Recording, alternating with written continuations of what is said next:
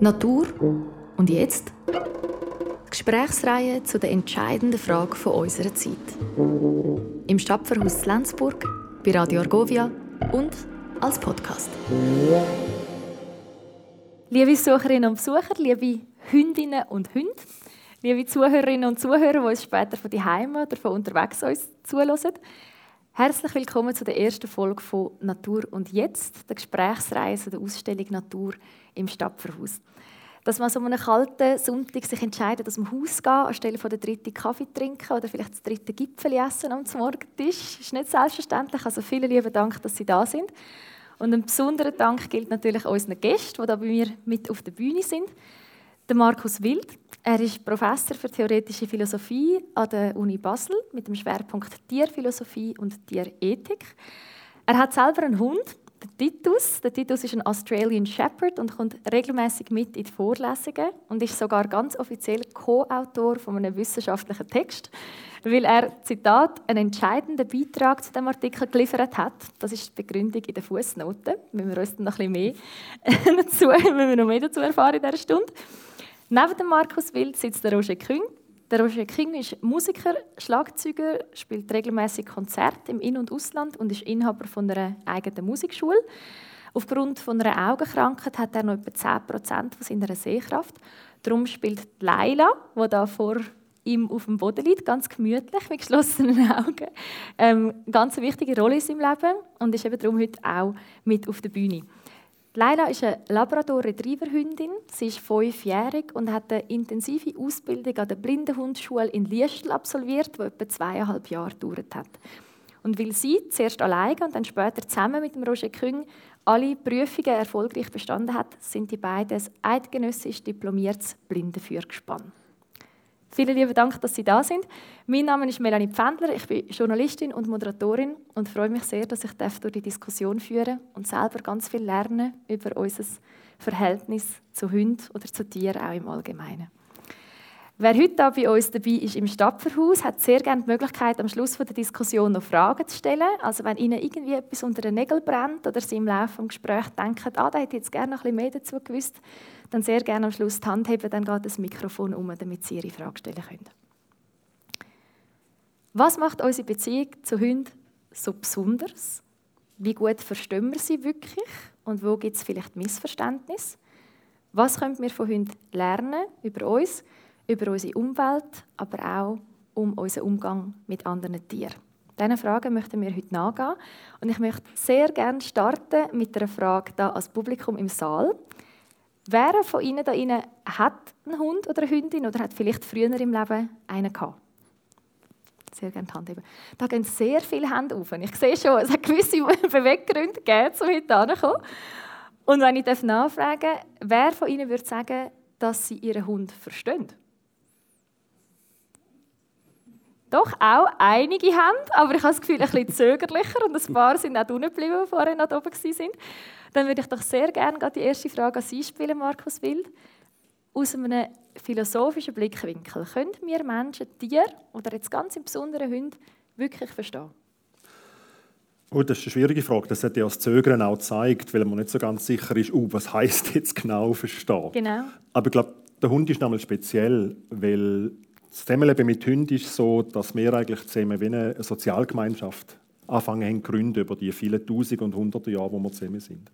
Und da gibt es ja auch verschiedene Thesen und Ideen darüber, die sagen, im Unterschied zu allen anderen domestizierten Tieren hat der Hund eigentlich sein Sozialleben von Artgenossen auf den Menschen umgelenkt. Ja. Also der Hund stammt irgendwie vom Wolf ab, das wissen wir. Aber die Wölfe untereinander haben ein sehr starkes Sozialleben. Und man kann sagen, der Hund hat wie seine Sozialpartner ein bisschen austauscht und hat uns Menschen zu einem Sozialpartner gemacht. Die können eigentlich oft besser mit Menschen als mit anderen Hunden. Für das gibt es auch bestimmte Gründe. Und darum glaube ich, gibt es eine gute Grundlage, um zu sagen, wir können Hunde speziell gut verstehen. Roger King, was würden Sie sagen? Deckt sich das mit Ihren Erfahrungen, die Sie machen im Alltag mit der Leila zusammen? Auf jeden Fall. Also ich ich bin überzeugt, dass ich Leila lesen kann und sie mich lesen kann und ich sie verstand. Vielleicht, das ist eine Zeit, das geht ein Zeitchen, oder? Das ist nicht am ersten Tag. Äh, aber je länger man zusammen ist, je intensiver die Bindung ist, ähm, weiß ich sicher.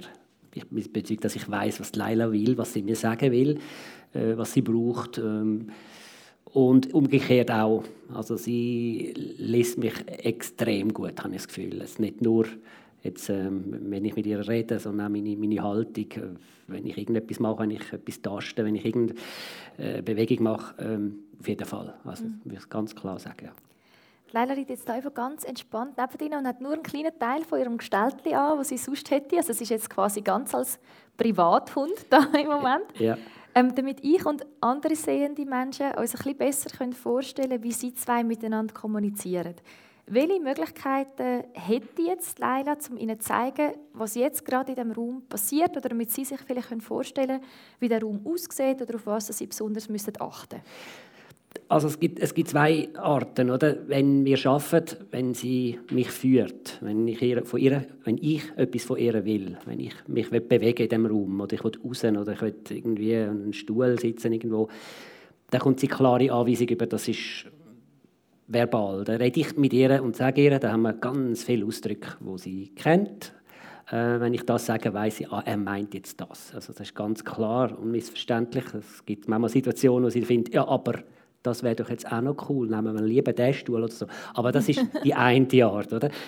Die andere Art ist die, wenn sie von sich aus jetzt sage mir etwas zeigt, wo ich nichts sage oder wenn ich kein, äh, kein Hörzeichen gebe, dann macht sie das auf ihre Art. Das kann mit der Nase, mit der Nase stupsen sein, dass, äh, wenn wir auch laufen unterwegs und, und einfach ich brauche keine weitere ihr keine Anweisungen geben, wir gehen geradeaus, aber trotzdem ist halt etwas unterwegs, was sie mir mitteilen Das können Leute sein, die wir kennen, das kann irgendetwas, das am Boden liegt, sein, wo sie mich so schön drum geführt hat, das habe ich aber ja nicht gemerkt.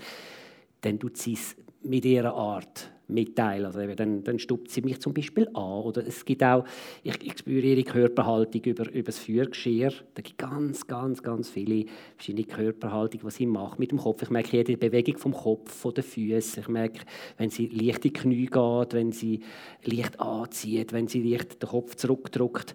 Das sind alles Sachen, wo das macht sie nicht einfach nur so, weil sie sich dehnen oder weil sie auch findet, da muss man ein bisschen anders leben, sondern es hat immer es bedeutet etwas und das, sie teilte mir dann das so mit. Sie ist nicht eine, die jetzt da steht und mal einfach den Floß bellt und findet, ich habe jetzt eine grosse Klappe.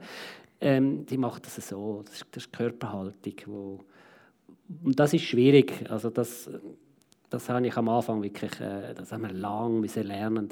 Viel, das ist viel mal passiert, bis ich dann auch verstanden habe, ah, das willst du jetzt mir mitteilen. Leila ist jetzt zwei Jahre bei Ihnen, ist das richtig? Ja. Genau. Ja. Und Sie sind ja zusammen auch Teil von der Ausstellung, von der Ausstellung Natur da im Stadtverhaus. Und Sie beschreiben genau das, was Sie jetzt uns gesagt haben, dort auch sehr schön, eben wie Sie so Situationen haben im Alltag, dass zum Beispiel eben Leila, dass ihr gelingt, sie ganz geschickt, zum Beispiel um ein kleines Hindernis, um eine Büchse oder so, wo am Boden liegt, wo Sie vielleicht könnten stolpern. Sie haben das ummanövrieren und Sie beschreiben dort, wie Sie dann wie von der Leila das Gefühl bekommen, schau mal, wie toll ich das gemacht habe. Also, dass sie wie auch ja, so ein bisschen ihre Anerkennung sucht, haben Sie den Eindruck? Auf jeden Fall. Sie ist, sie ist ja stolz. Sie will mir um jeden Preis gefallen. Sie will, wenn sie schafft, sie schafft gerne die, die blinden Hunde, sonst würden sie das ja gar nicht machen. Und sie weiß ja, ihr ist 100% bewusst, ich sehe nichts. Also, das weiß Leila. Das ist so, meine Haltung ist so. Und dann will sie mir halt etwas, wenn sie etwas super schön gemacht hat, um ein Büchschen laufen, dass ich ja nicht reinschute, da ist sie, ich das Gefühl, da ist sie selber stolz und findet, toll, ey, hast du es gesehen? Oder ja, hast du gemerkt, wir sind nur etwas rumgelaufen. Sie muss es mir ja mitteilen, ich komme es nicht mit über. Und klar, im gleichen Atemzug, äh, jetzt hätte ich aber noch gerne eine Belohnung dafür, weil ganz ohne Lohn schafft sie nicht. Also das ist dann das andere. Sie fordert dann noch an, der tupft mich zweimal an, sagt, ja, das und das war es. Ähm, was war, weiß ich nicht.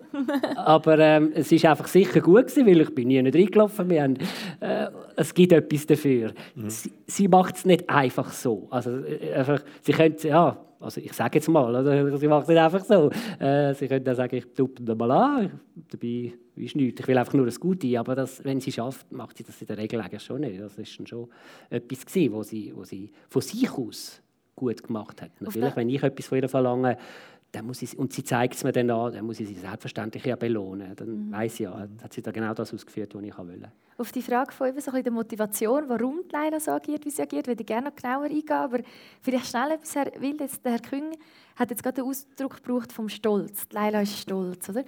Und ähm, eben die beiden haben ja sehr, sehr ein enges Verhältnis. Und trotzdem sind wir Menschen ja wie gezwungenermaßen darauf angewiesen, zu interpretieren, was wir den Eindruck haben, was äh, Tiere für Gefühle haben oder für Gefühlsregungen. Können wir davon ausgehen, dass die Leila oder das Hund so etwas wie Stolz empfinden? Also analog zu den Gefühlen, die wir Menschen haben? Ich glaube, es ist nicht ganz verkehrt, von dem auszugehen. Es ist, äh, bei Hunden sind ja eigentlich gar nicht so weit weg von uns. Also wenn wir so das ganze Tierreich uns überlegen, ja, dann hat man zuerst den Eindruck, ja, ein Hund und Mensch sind ganz anders, aber schlussendlich sind Züge und Wirbeltiere. Und das heißt, wir haben ein ähnliches Repertoire in so fundamentalen Ausdrücken. Und gerade bei Hunden und Menschen, weil sie so nah miteinander interagieren und eine lange Geschichte miteinander haben, ist auch das gegenseitige Lesen können, ist eintrainiert worden. Und es ist auch so die Wörter, die man braucht, wie Freude haben, traurig sein, aufgestellt sein, stolz sein, die lernen wir ja nicht bloß im Umgang mit Menschen, die lernen wir auch im Umgang mit Hunden manchmal. Also ein Kind, das mit Hunden aufwächst, lernt die Wörter auch brauchen bezüglich dem Hund. Mhm. Darum glaube ich, ist das nicht einfach eine Vermenschlichung in dem Sinn, dass man einem Hund etwas überstülpt, was nicht in ihm drin ist. Natürlich machen wir das auch. Aber gerade so Emotionsqualitäten, glaube ich, kaum, dass man da weit, weit weg liegt von dem, was im Hund wirklich vorgeht. Auch wenn natürlich letztlich immer ein bisschen ein Geheimnis bleibt, was passiert wirklich in ihm. Aber das gehört ja auch zum Zusammenleben mit einem Tier. Es hat eine Ähnlichkeit, aber am Schluss bleibt immer noch ein Stückchen, wo halt ganz anders ist als mehr. Und das Stückchen anders sein, das ist genauso etwas Belebendes beim Zusammenleben mit dem Hund wie das Vertraute sein. Es gehört beides miteinander zusammen. Also die Frage der Vermenschlichung, die wir sicher auch noch ansprechen miteinander. Wir haben es jetzt noch kurz vorher gehabt von der Motivation, eben warum Leila so handelt, wie sie handelt. Und bei uns Menschen tut ja die Psychologie ganz einfach gesagt in zwei Arten von Motivation unterscheiden: intrinsische Motivation und extrinsische Motivation. Und die intrinsisch heißt, dass man wirklich aus sich heraus handelt aus einem Interesse, das man selber hat. Und die extrinsisch wären eben die, weil es zum Beispiel eine Belohnung gibt. Oder im Fall von uns meinst du jetzt vielleicht, weil am Schluss des Monats Lohn gibt und darum gehe ich arbeiten. Und die intrinsisch wäre, weil ich einen Sinn zum Beispiel in meiner Arbeit sehe oder die gerne mache. Wie beurteilen Sie das beide? Bei dir kann man da auch beides beobachten, dass jetzt Leila schon auch Freude hat, wenn sie es Gute bekommt, aber dass da vielleicht doch noch ein bisschen mehr dahinter steckt, als jetzt einfach gut zu lesen.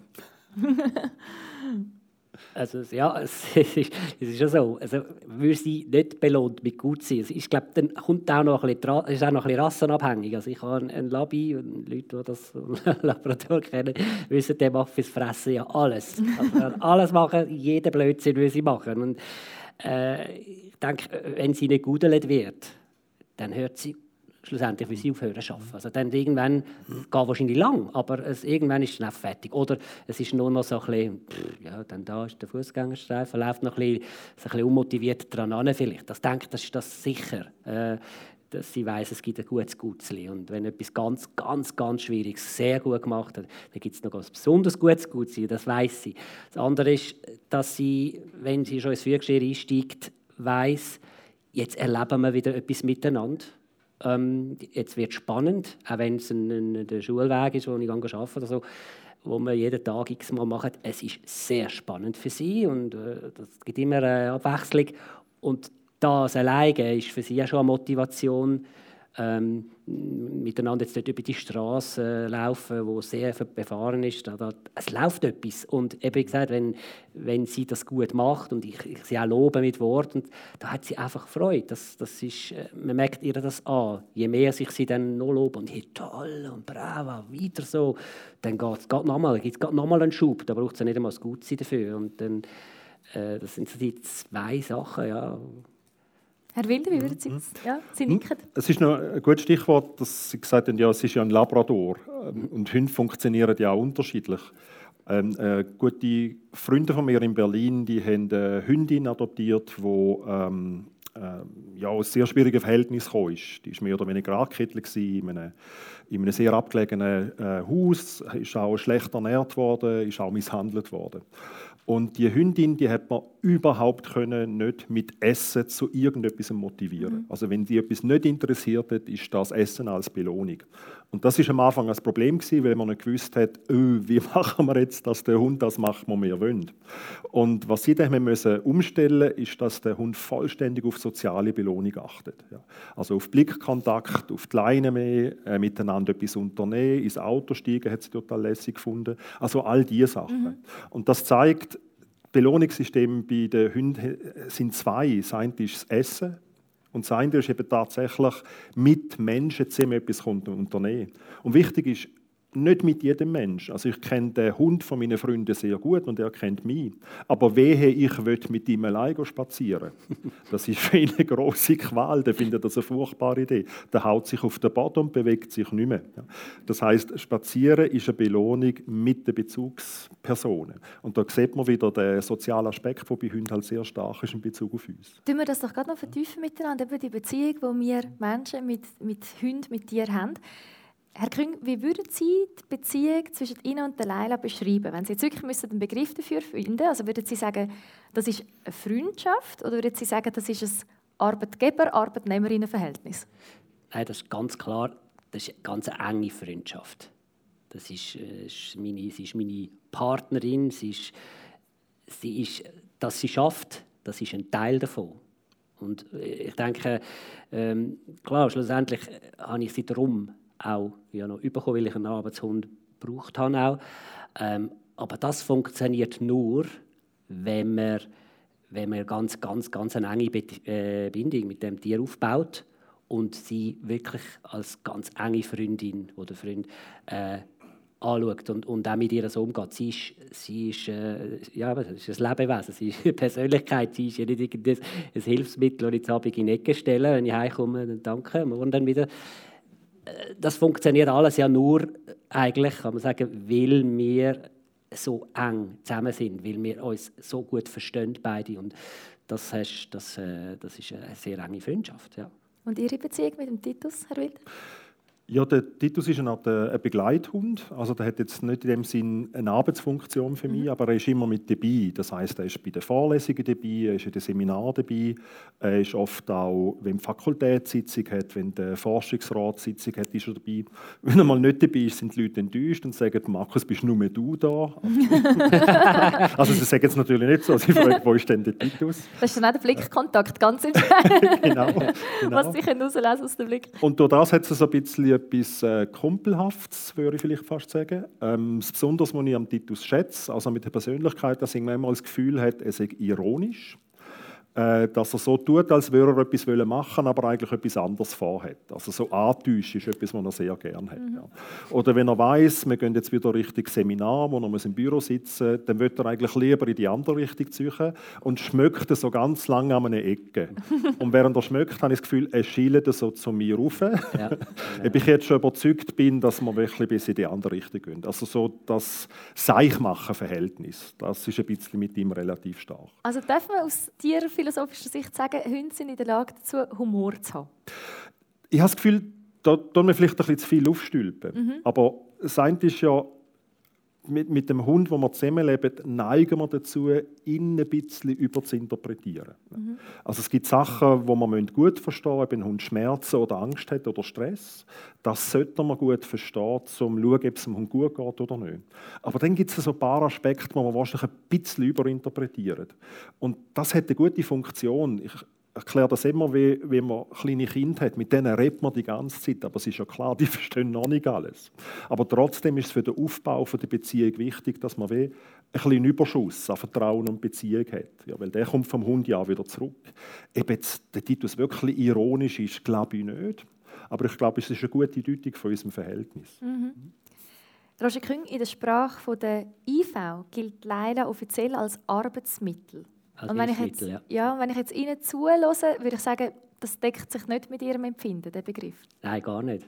Aber der, wie gesagt, wie vorher gesagt, es ist, ja, die, wie will das die IV sonst be, ähm, beschreiben, was das ist? Es ist ein Arbeitshund. Ähm, ich brauche ihn, oder ich kann ihn bekommen äh, zum Arbeiten. Alles andere ist, wie habe ich das Gefühl, interessiert die dann nicht. Das ist, äh, das habe ich auch in der Hundeschule gelernt, das ist ja, es ist hart, schade, dass, das so, dass sie so betitelt wird. Es ist ein Hilfsmittel, ein Hilfsmittel, das sehr teuer ist. Und, ja, ist so. Also, schlussendlich, ähm, wir wissen, wie, wie, wir, wie wir es machen, wie, welchem Verhältnis dass wir stehen mit diesen Hunden. Ist mir jetzt also am Anfang hat's mich ein gestört, aber schlussendlich ja, die wissen, wie sie, wie sie das halt jetzt benennen. Das ist halt ein Hilfsmittel für die. Also Hilfsmittel ist für mich der weiße Stock oder sprechende Uhr oder so. Oder? Äh, das Lebewesen ist für mich kein Hilfsmittel so, aber ja. Herr Wild, das fände ich jetzt noch spannend von Ihnen. Also ich würde jetzt auch intuitiv sagen, wenn man quasi das Lebewesen als jetzt ein Arbeitsinstrument oder ein Arbeitsmittel bezeichnet, empfinde ich das jetzt auch primär mal als eine Abwertung, aber das muss ja gar nicht zwingend sein. Also vielleicht kann man auch sagen, durch das, dass man das Tier so benennt, zeigt man auch ganz klar, es hat eine ganz wertvolle Aufgabe und durch das auch einen klaren Platz in der Gesellschaft. Wie würden Sie das sehen aus tierethischer Sicht? Ja, es bringt ein bisschen etwas zum Ausdruck, wenn man jetzt äh, den Fokus ein bisschen aufmacht auf unsere Verhältnisse zu Tieren überhaupt. Unsere Verhältnisse zu Tieren haben ja eigentlich etwas recht Schizophrenes. Ja, und das zeigt sich eigentlich ganz schön in dem Ausdruck Arbeitsmittel. Also unsere Rechtsordnung und unsere Wirtschaftsordnung ist es so. Alle Tiere sind Mittel für unsere Zwecke. Das kann man einfach nicht wegreden. Jede Sau, die es gibt, ist ein Mittel zu unserem Zweck. Jede Milchkuh, jede Legehenne ist ein Mittel zu unserem Zweck. Aber gleichzeitig sind sie ja immer noch Lebewesen. Ja. Und ich habe mal eine Diskussion mit dem Präsidenten vom Schweizer Schweinezüchterverband und die erste Frage war, was ist für Sie ein Schwein? Und die Antwort vom, äh, vom Präsidenten vom Schweizer Schweinezüchterverband ist ganz klar: Ein Schwein ist ein Fleischlieferant. Natürlich, was sonst? Für das haben wir die. Meine Antwort ist, ist ein Lebewesen. Und das drückt immer in der Ordnung, wo wir haben, unser Verhältnis zu dir ähm, aus, auch wenn es ganz nah ist. Ja. Die Rechtsordnung versteht der Hund als Arbeitsmittel. Ja. Und das ist einfach die Tatsache für unsere Rechtsordnung mit den Tieren. Am Schluss sind Tiere Gegenstände in unserer Rechtsordnung. Ja. Auch wenn wir sagen, eigentlich sind Tiere kein Objekt mehr, doch, letztlich sind sie Objekte, weil wir können es besitzen und verkaufen, wir können es züchten und wir können es schlachten. Also das bleibt. Ja.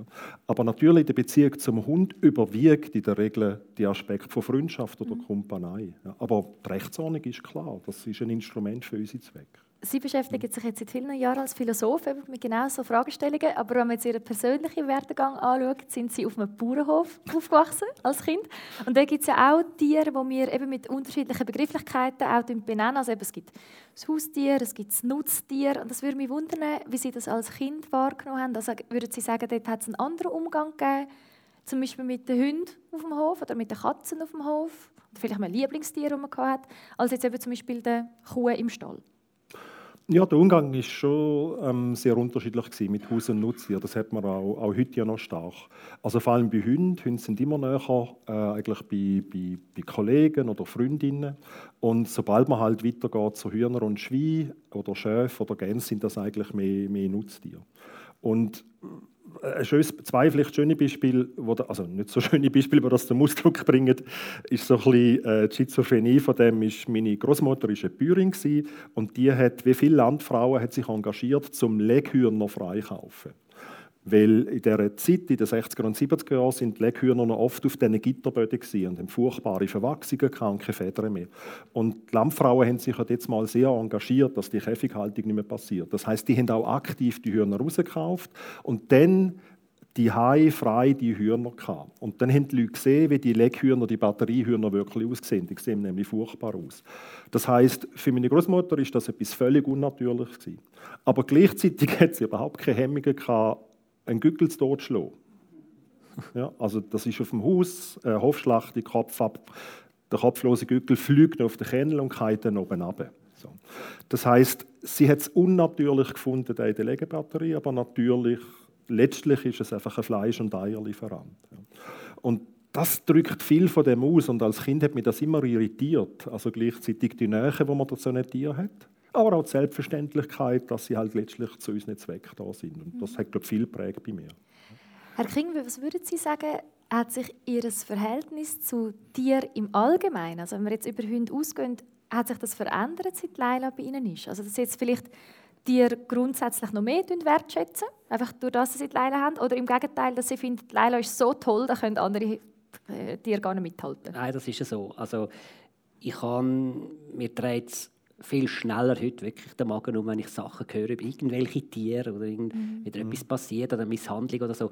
Das, das stimmt mich derart traurig. Schon früher, ich habe das nicht können hören, aber seit ich jetzt Leila habe, ist es, ist es ganz extrem. Also es ist nicht, äh, Leila ist nicht äh, nur, nur die Leila, das andere interessiert mich nicht. Es ist einfach, ja, ja, ich habe einen anderen Zugang oder ich verstehe den Hintergrund von diesen Tieren oder äh, ähm, das interessiert mich jetzt extrem. Und da höre ich wirklich zweimal an und ich finde, es, es, schüttelt mich wirklich. Ja, ich habe das früher schon immer tragisch gefunden, aber eben, man hat dann wie so, ich habe, kein, ich habe nie einen Hund vorher, das ist mein erster Hund, ich habe nie ein Haustier gehabt. Ähm, und das hat, das hat vom, vom ersten Tag das komplett gekehrt. Ähm, und natürlich noch umso schlimmer, wenn ich mir das vorstelle, ich viel, wenn ich viele Hunde höre im Ausland, irgendwie denen, wie die gehalten werden oder, oder wo vier Pfoten, wenn ich da wieder irgendwie Sachen höre, das, das finde ich also echt krass. Und, und ich denke, das ist so, jetzt halt durch, durch, durch äh, Bindung mit der Leila, äh, ich sehe ich seh dann immer gerade parallel nebendran, ui, wäre das mein Hund zum mhm. Beispiel. Mhm. Oder? Mhm. Und das ist dann unvorstellbar. Ja, das ist wirklich sehr, sehr stark, hat sich das verändert. Ja. Herr Wild, was sagt das vielleicht grundsätzlich über unser Verhältnis? Also kann es uns wie helfen, wenn man zu einem bestimmten Individuum, jetzt eben zu einem Hund wie der Leila, so ein enges Verhältnis hat, dass sich das dann eben übersetzt zum Verhältnis im Allgemeinen? Hm, das ist manchmal ganz konkret, wenn man ein bisschen schaut. Äh, seit ungefähr 20 Jahren gibt es systematische Studien über die Funktion von Hunden in Schulklassen. Und die Resultate, wenn man das gut macht, das ist immer vorausgesetzt, wenn man das gut macht, sind teilweise wahnsinnig überraschend. Vor allem bei Kindern in Schulklassen, die überaktiv oder unteraktiv sind. Für die die Mitte nicht so viel. Die unteraktiven Kinder, die eher verschlossen sind, die tönen mehr auf. Und das zeigt sich auch in psychotherapeutischen Settings, dass Kinder, die aufgrund von traumatischer Erfahrung einfach nicht mit Erwachsenen können reden weil sie kein Vertrauen haben, die Erwachsenen, die funktionieren viel besser über Hunde. Das heißt, ein Hund kann eigentlich ein Öffner sein für sehr verschlossene Kinder. Und das ist mittlerweile auch mit vielen Evidenzen beleidigt. Andererseits sind vielleicht so ein bisschen hyperaktive Kinder, wo die anderen auch ein bisschen nerven, aggressiv sind, die stärker in der Tendenz prosoziales Verhalten ausbilden. Das heißt, sie sind empathischer, schauen mehr, probieren mehr Verantwortung zu übernehmen. Das heißt, eine gut gemachte Präsenz von einem Hund in einer Schulklasse kann auf eine Art Wunder wirken. Und auch eine Präsenz von einem Hund in einem äh, Vorlesungssaal kann Wunder wirken. Das heißt, mein Hund ist immer dabei und gleichzeitig erzähle ich über Tiere dann ist mein Erzählen über dir an der Universität nicht bloß etwas Abstraktes, mhm. sondern es wird immer übersetzt, ah, wie sieht jetzt der Hund die Umwelt, was ist seine Wahrnehmung von diesen Sachen, was stresst ihn, was nicht. Das heißt, mit den abstrakten Theorien über Tierdenken, die ich mit den Studierenden diskutiere, wird ich auch immer einen Verankerungspunkt in der Realität haben. Und Hunde sind in dem recht starke Brückenbauer. Das muss gar nicht mit Psychotherapie sein, das merkt man am Spaziergang. Also quasi der Smalltalk, den man hat, weil man einen Hund hat, der ist recht stark. Und bei mir ist es noch stärker, weil der Titus hat eine Facebook-Seite. Das kann auch passieren, dass wir Zug fahren und ich sage in Basel, komm Titus, wir steigen aus. Und dann ist jemand wie wie, oh, ist das der Titus von Facebook? Und ich sage, ja. Und sagt, ja, Sally Titus, Sally Titus. Und gehen raus. Also ich bin dann die Grauwa. der Hund das kommt ganz überraschend zu einem gegenüber. Das heißt, Hunde sind in vielen Bereichen einfach Brückenbauer für uns ja, und gehen da eben etwas zurück. Und das finde ich einen enorm wichtigen Aspekt bei ihnen.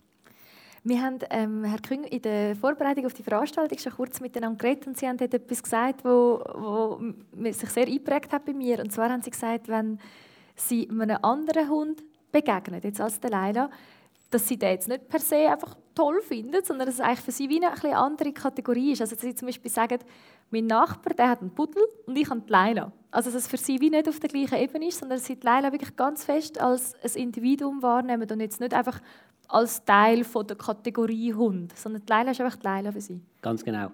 Es, es hat mit dem noch zu tun, dass, gerade wenn ich unterwegs bin, sei das im Freilauf auch, wenn sie Freizeit hat, bin ich ja sehr, sehr, sehr fokussiert. Also ich muss alle meine, meine Antennen ausfahren, ich sehe sie nicht. Ich bin eigentlich immer voll konzentriert, immer, was macht mein Hund? Sie hat ihr das Glöckchen an und ich bin eigentlich immer voll auf sie fixiert, auch wenn sie frei hat und umspringt.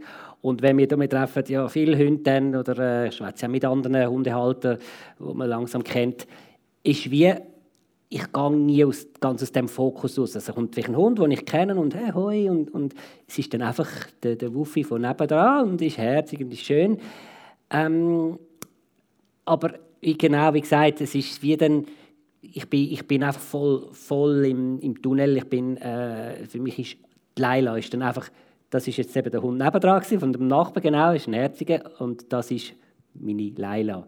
Und äh, das, das, ich glaube, das hat einfach mit dem zu tun, dass, dass ich immer, echt die ganze Zeit, immer, ich bin immer bei ihr geistig, eben, weil ich muss sie auch äh, schauen, was macht sie, wo, wo ist sie, was, wenn, wenn man das sieht, dann ist das viel einfacher. Man kann noch immer stehen, mit jemandem schwätzen und man hat ein Auge auf seinen Hund und sieht, was passiert. Und, äh, das kann ich alles nicht. Also ich muss immer, ich bleibe immer voll bei ihr eigentlich. Außer ich kann mal jemandem sagen, kannst du schnell schauen, was sie macht, dann kann ich jetzt das und das. Und dann kann man immer schnell ausklinken. Das, ich denke, das hat mit dem zu tun, dass ähm, ich gar nicht zu fest mich auch ablenken lasse auf, auf andere, andere Hunde. Ähm, oder was macht jetzt der gerade wieder? Ich muss eigentlich schauen, was, was macht meine, was ist, was ist los bei der Leiland. Das, das kommt von dem. Und dann ist das wie ich rede nicht, ich sage es eigentlich selten, mein Hund macht oder mein Hund hat wieder. Es ist immer, ja, meine Sprache ist immer, die Leila tut, die Leila hat, die Leila macht. Äh, ja, das ist vielleicht so, muss man das verstehen. Auch sonst, wenn Sie von der Leila reden, äh, sie sie ganz klar als Persönlichkeit beschreiben oder auch mit klarer Charaktereigenschaft. Ja. Also sie haben jetzt heute im Laufe des Gesprächs schon gesagt, sie ist eine, die ganz fest gefallen ähm, Vorab haben sie mir noch gesagt, sie hat ganz ein grosses Selbstbewusstsein, ja. sie ist ein bisschen eine Diva. Sie also ja. sie würde ganz klar sagen, Leila hat eine ganz klare Persönlichkeit für sie. Ganz einen krassen Charakter sogar. Also es ist, ich, ich, ich, ich habe wie keinen mit anderen vergleichen. Es ist, es ist, sie ist sie und so wie sie ist, ist sie super mit allen Mängeln, die sie auch hat. Das meint immer, das regt mich manchmal halt auch ein bisschen auf, dass, ja, ja, weißt, das ist ein blinder Hund, die sind, die sind schon recht, die machen ja nichts. Äh, die sind schon lieb. Ja, ja, sie sind schon lieb. Und sie sind super ausgebildet. Aber sie haben auch ihren Charakter und, und äh, nebst dem Selbstvertrauen, ja, sie hat ein sehr, sehr grosses Selbstvertrauen. Sie ist auch, ja, sie kann auch wirklich ein Ego sein. Sie springt am Fluss so rennt sie umeinander und muss jetzt jedem erzählen, dass sie der Chef ist. Und da hat sie einfach sehr viel äh, und ja, das ist manchmal auch wirklich ein Plakat, je nachdem. Da, oh nein, nein, Leila, wieder das. halte ich ein bisschen zurück. Aber ja, das ist ihr Charakter. Sie ist so und ich will sie gar nicht ändern, äh, wenn mich sicher viele Sachen äh, mal auch stressen und sagen, nein, das ist jetzt wirklich nicht toll, was machst du? Das frisst wieder irgendeinen Blödsinn zusammen, den ich halt nicht sehe und ja, no, ich höre es dann oder mir schreit jemand zu, los mal, dein Hund frisst wieder. Ah, nein, ja. Aber es ist ihr Charakter, sie ist so und, und mhm. sie ist gut so, wie sie ist. Sie, Herr Will, Sie haben vorher auch den Begriff der Persönlichkeit verwendet. Mhm. Eben, da geht es letztendlich auch um Individualität. Also wie fest ist ein Tier, ein Hund, auch ein Individuum? Und da habe ich mich gefragt, so auf gesellschaftlicher Ebene würden Sie sagen, mit Tier oder jetzt Hunde speziell die Einzigartigkeit, wir die anerkennen oder wird die auch oft den Tier abgesprochen? Also, dass man eben Tier eher versteht als Teil jetzt eben von einer Hunderasse oder als Teil von einer bestimmten Art oder nehmen wir Tier genug als Individuen wahr? Ich glaube, wichtig ist, dass man den, Ausgleich zwischen beiden Perspektiven hat. Also jetzt bei der Laila ist schon mehrmals gekommen, dass sie auch will gefallen ja. Und das ist etwas, wo soziale Hunde, die Helferhunde oft haben, der Will to please, das haben sie. Und das ist etwas, was man vielen Hunden zusprechen kann. Aber das Besondere ist ja die Art und Weise, wenn ein Hund das in der Beziehung umsetzt. Das macht die Eigenheit aus. Oder Hunde haben manchmal ein starkes Selbstbewusstsein und wichtig ist die Art und Weise, wenn ein Hund das umsetzt. Ich habe das Gefühl, bei den Hunden ist so, dass wir glaub, die beiden Sachen mittlerweile recht gut ähm, zusammenbringen und auch noch kennen. Also, dass wir probieren, uns gut zu informieren, was ist die Eigenart von dieser Hunderasse, was ist vielleicht auch Geschichte und auch probieren zu merken, den Hund individuell besser zu verstehen. Und ich habe es lustig gefunden, bei Ihren Erzählungen, Herr Küng, bei mir ist es sehr lang gegangen, bis ich realisiert habe, was Berührungen und Geräusche vom Hund bedeutet. Ja. Weil ich habe sehr immer die visuellen Signale gelesen und zwischen ihnen hat er noch ein bisschen gestupft und ein bisschen gemacht. So. Und das ist bei mir wie eins länger gegangen, bis ich zum Beispiel sein Kniestupfen verstanden habe. Mhm. Ich bin oft nicht rausgekommen, wieso tut er mich jetzt zweimal stupsen, wieso tut er mich einmal stupsen. Und ich habe zum Beispiel realisieren, dass der Titus manchmal vor mir gemerkt hat, dass ich mich nerv. und das hat er daran gemerkt, dass ich am Computer sitze und so Sachen mache wie ja. ja. Und dann ist er da und fängt an zu stupsen. Oder er geht, weil es zu viel ist. ja. Und das heißt, am Titus habe ich angefangen, eigentlich merken, meine Reaktion auch besser verstehen und dann seine Reaktion auf das verstehen. Und das heißt, wir tun eigentlich so allgemeine Charakteristika von Hunden anfangen, bei dem einzelnen Hund besser merken. Und das ist eigentlich ein gutes Zeichen, dem Hund Persönlichkeit zuschreiben, weil wir dann wirklich anfangen, ein gutes Verständnis von ihm entwickeln. Sie haben vorher schon kurz das Thema der Vermenschlichung angesprochen. Ich glaube, das ist ja schon ein bisschen an das geknüpft. Also sobald wir über das Thema reden, von Persönlichkeit zuschreiben, Eigenschaften zuschreiben, ist dann ein schmaler Grad, oder, bis man anfängt, einem Hund dann wiederum die Menschlichkeit überstülpen. Oder jetzt unsere Interpretation davon. Mhm. Das kann tatsächlich auch ein Problem sein, wenn man den Hund zum Beispiel zu fest anschaut als ähm, etwas, das nur menschliche Bedürfnisse hat. Ja. Also das gibt es oft, dass man sagt, der Hund vermenschlicht, dann schlaft im Bett und so weiter. Und natürlich gibt es da gewisse Probleme. Aber es gibt noch einen Aspekt von der Vermenschlichung vom Hund, wo man eigentlich viel weniger diskutiert, nämlich Hundezucht. Also jeder Hund, der ein flaches Gesicht hat, dass er das Kindergesichtli-Schema hat, das ist auch eine Vermenschlichung. Wir wollen einen Hund mit einem flachen Gesicht, der ein bisschen aussieht wie mir. Also das Kindergesichtschema müssen genau. wir vielleicht schnell erklären. Das Kinderschema, ja, dass der Hund, wie Leila ist jetzt ein Hund mit einer langen Schnauze, die Augen auf der Seite. Aber es gibt Hundezuchten, wo die Schnauze kürzer wird und die Augen sind vorne dran wie auf einer Fläche. Und das ist das Kinderschema. Gewisse Hunde mhm. sind in die Richtung gezüchtet. Und wir wissen, die Züchtungen sind für die Hunde schlecht. Die Schnauze ist kurz, sie können mehr schnaufen, die Augen heben, heben nicht gut im Schädel und sie fallen raus, das geht richtig Qualzucht. Über das ist eigentlich auch eine Vermenschlichung. Ja, dass man den Hund so anzüchtet, dass er uns ähnlich sieht. Oder möglichst kein Haar, dann haaret er nicht. Oder am besten noch Stimmband raus operieren, dann bellert er nicht und stört nicht. Ja. Und ich finde, diese Art von Menschlichungen, über die reden wir ein bisschen weniger. Und wir reden viel zu viel über die psychologischen Vermenschlichungen. Und dort habe ich das Gefühl, dort sind wir nicht so auf der Seite, dass wir grosse Fehler machen. Ich glaube, mit den anderen sind wir auf der schlechteren Seite. Ich möchte gerne zu diesem Thema schnell einen äh, Einspieler mhm. einspielen aus der Ausstellung «Natur» im Stadtverhaus. Und zwar ähm, genau in dem Teil, wo Sie, Roger Küng und Leila auch vertreten sind, da hört man in der Ausstellung noch Stimmen von anderen Hundehalterinnen und Hundehaltern. Und wir hören jetzt einen kurzen Ausschnitt über einen Hund namens Pandor. Und der Pandor ist im Sarner Ahrtal im Kanton Obwalden äh, für die Alpine Rettung Schweiz im Einsatz, unter anderem als Lawinenhund. Und wir hören jetzt ganz kurz die Stimme von seinem Besitzer. Ich glaube, das ist wichtig, dass wir sie gar nicht vermenschlichen, dass wir wirklich wissen, das ist ein Tier. Aber wir können enorm, enorm viel Respekt haben für dem Tier und auch wir können einen enorm schönen Band aufbauen, glaube ich, mit dem Tier. Eine sehr enge Beziehung, oft viel enger noch mit anderen Menschen. Und wenn man weggeht von dem Vermenschlichen, dann kommt man auch viel näher, glaube ich. Was würden Sie sagen, Herr Küng, auf das, wenn Sie das hören, dass wenn man es schafft? Sehe ich genauso. Ja, würden Sie das so unterschreiben? Ja, absolut so, ja.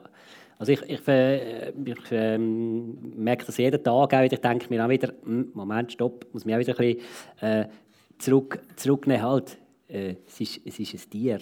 Ähm, das ist nicht in der Natur von ihr jetzt, dass, eben, wie wir vorher Herr Will gesagt hat, zum Beispiel im Bett schlaft oder so.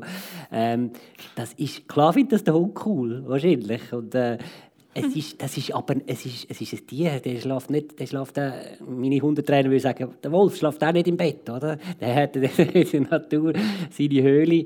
Ähm, ja, das muss, mir ist das immer wieder bewusst. Also ich, gebe ihm völlig recht. Ja, dem, mhm. oder, ja. Sie, Herr Will, sind auch nicken? Im Wesentlichen schon. Es kommt immer ein bisschen darauf an, wie gesagt, was man unter Vermenschlichung versteht. Mhm. Unter dem kann man sehr viel verstehen. Und was jetzt im, in dem Ausschnitt kam, ist, ist glaube ich, so ein übertriebenes Verhätscheln wahrscheinlich. Ja. Oder Bedürfnisse überstülpen, die der nicht hat. Und dann bin ich, glaube ich, einverstanden. Aber eben, was man dann gern vergisst, ist auch dass man zum Beispiel Hunde nicht vermenschlichen dass man sie züchtet, dass sie unseren Bedürfnissen entsprechen, bei die flachgesichtigen Möps oder so etwas. An das sollte man auch denken. Das ist wieder mal eine ganz andere Vermenschlichung. Und manchmal sagen die Leute, es ist auch schon Vermenschlichung, eben wenn ich einem Hund etwas wie Stolz oder Freude oder Ironie zuschreibe. Ja. Wo ist da genau die Grenze? Und da würde man sagen, ja, natürlich kann ich einem Hund Freude zuschreiben. Es kommt immer ein bisschen darauf an, was man mit dem Begriff meint. Der ist nicht richtig bestimmt. Darum ist es wichtig, dass man zuerst sagt, was man meint. Und glaube, so wie das gemeint ist in dem Ausschnitt, bin ich völlig einverstanden. aber manchmal braucht man Vermenschlichung auch anders. Ein anderer Begriff, der in Ihrer Forschung eine wichtige Rolle spielt, ist die sogenannte anthropologische Differenz. Mhm. Das klingt jetzt zuerst mal kompliziert, aber eigentlich geht es vor allem darum, um die Frage von der Unterscheidung, was tut uns Menschen von den Tieren unterscheiden. Also wo ist dort eben die Differenz? Und das ist eine ganz große und alte Frage in der Philosophie. Ja, das ist so der, der Mensch-Tier-Unterschied. Ähm, das ist schon lange etwas, wo ähm, Philosophie, aber auch Wissenschaft immer beschäftigt und wo man auch heute eigentlich noch hat. Also viele Forschungen zu Menschenaffen dienen ja eigentlich dazu, was hat der große Unterschied ausgemacht, dass wir von unseren nächsten Verwandten so unterschieden sind. Ja. Da gibt es unterschiedliche Theorien, das vernünftige Denken, die Moral und Sprache. Und lustig ist, sobald man heutzutage so einen Unterschied hat, sieht man immer schon, dass gewisse Tiere das auch können. Also sie kommunizieren ein bisschen miteinander, sie haben auch so moralische Verhaltensweisen. Ähm, und eine Sache, die glaube ich, relativ wichtig ist im Unterschied bei Menschen und Tieren, ist, dass wir eigentlich in einem wahnsinnig großen Zeithorizont leben.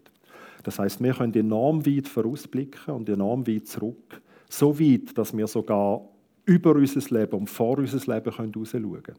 Das heißt, die Zeitdimension, das macht schon wahnsinnig viel aus. Und das bestimmt ja auch zum Beispiel unser Verhältnis zu einem Hund. Also wir probieren, weil der Hund halt eine kürzere Perspektive hat in die Zukunft, ihn auch manchmal zu etwas zu bringen, was für ihn nicht gut ist auf lange Sicht. Ja. Also wahrscheinlich ein Labrador, wenn der könnte, würde er einfach den ganzen Tag essen, wenn wir ihm zur Verfügung stellen Wir wissen aber, so auf lange Sicht ist das keine gute Idee. ja. Also müssen wir ihn auch ein bisschen kontrollieren. Ja. Oder wieso habe ich den Titus manchmal alleine, manchmal nicht? Ja, in gewissen Situationen kann ich besser antizipieren als er. Und das Vorausschauen und Zurückschauen, das Antizipieren können, das glaube, zeichnet auch die Verantwortung aus, die wir gegenüber Tieren und auch im Zusammenleben mit Hunden haben. Darum ist das immer, trotz aller Partnerschaft, das asymmetrisch hat es ein bisschen. Ja, wir, wir sehen einfach mehr, wie man sich in Gefahren oder in komische Situationen begibt. Wenn ich auf die Uhr schaue, müssen wir schon langsam, langsam zu einem Abschluss kommen. Aber etwas, was ich am Anfang versprochen habe, wo ich unbedingt noch genauer darauf eingehen Sie haben jetzt gerade beschrieben, nochmal, sind nochmal auf den Titus zu sprechen gekommen. Ja. Eben der Titus, Ihr Hund, ist ja eben Co-Autor von einem von Ihren Texten. Und zwar geht es in dem Text um die Wahrnehmung von der Natur oder präziser von Landschaften. Und Sie beschreiben dort, wie Sie dank dem Titus gelernt haben, die Landschaften, wo Sie zusammen gehen, go, oh, eine kurze Wortmeldung. Die Fragerunde ist eigentlich erst nachher. habe etwas geträumt. Ja, wahrscheinlich, genau. Leider ist gerade auch kurz ja. aufgeweckt worden. Genau, aber Sie beschreiben dort die Landschaften, wo Sie zusammen gehen, gehen spazieren, wo Sie gehen, gehen wandern, dass der Titus Ihnen gelehrt hat, die mit anderen Augen zu sehen. Können Sie das vielleicht kurz beschreiben? Ja, das ist, ähm, der Hintergrund war, sind so zwei Sachen zusammengestoßen. Es hat eine Zeitschrift, die heißt Tierstudie. Und die haben so einen Schwerpunkt gehabt, Tier und Natur, also ein bisschen ähnlich wie da.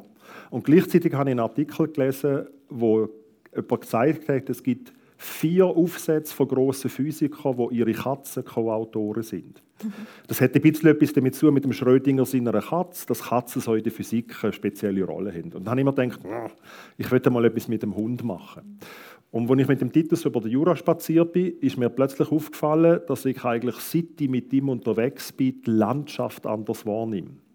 Das heißt, wenn der Titus auf bestimmte Art und Weise reagiert, merke ich, oh, offenbar hat es Tier im Wald. Offenbar ist da etwas gewesen. Das heißt, ich fange den Titus so ein bisschen wie als zusätzliches Organ von mir anschauen. Ja, und nimm dann wahr, was ich selber nicht direkt mhm. sehe. Also jetzt eben zum Beispiel, da könnte es Reh haben irgendwo im Genau, oder es hat wahrscheinlich so. Wildschauen gehabt, weil auf mhm. Schwein reagiert er ganz anders als auf Rotwild. Mhm. Äh, gewisse Vögel reagiert er aufs Fliegen anders als bei anderen Vögeln. Das ist mir sofort aufgefallen.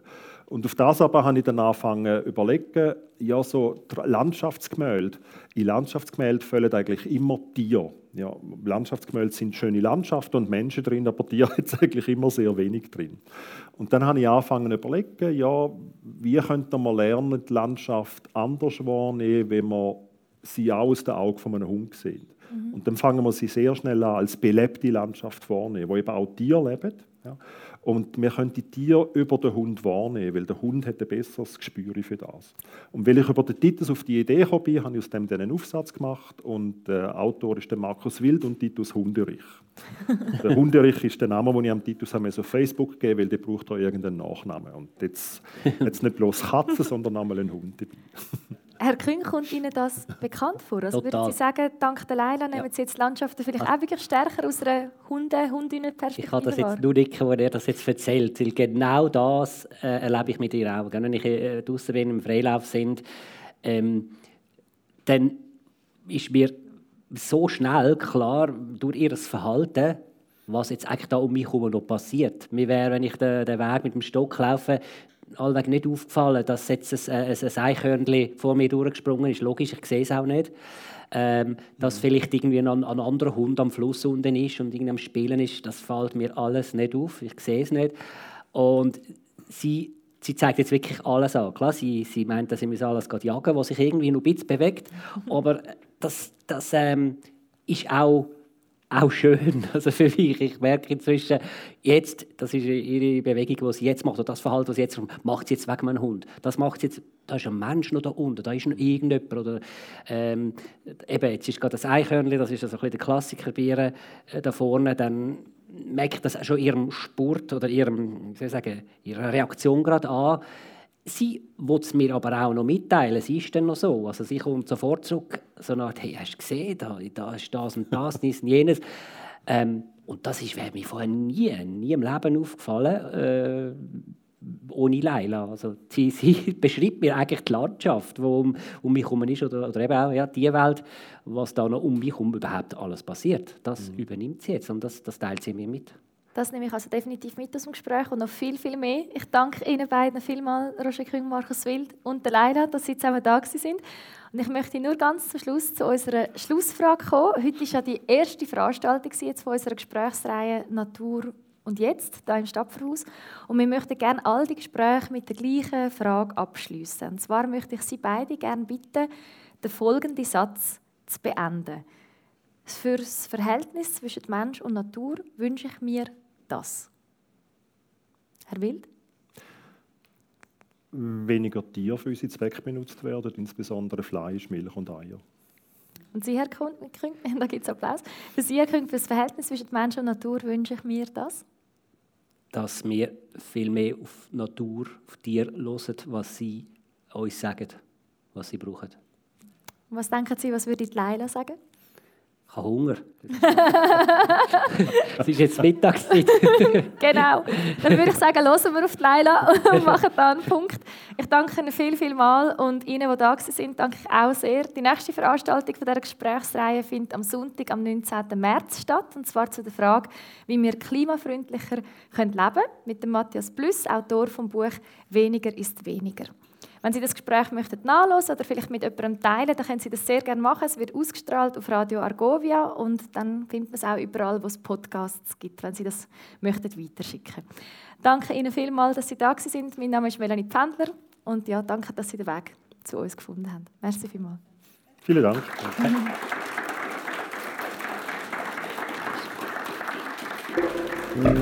Natur und jetzt? Gesprächsreihe zu der entscheidenden Frage unserer Zeit. Im Stadtverhaus Lenzburg, bei Radio Argovia und als Podcast.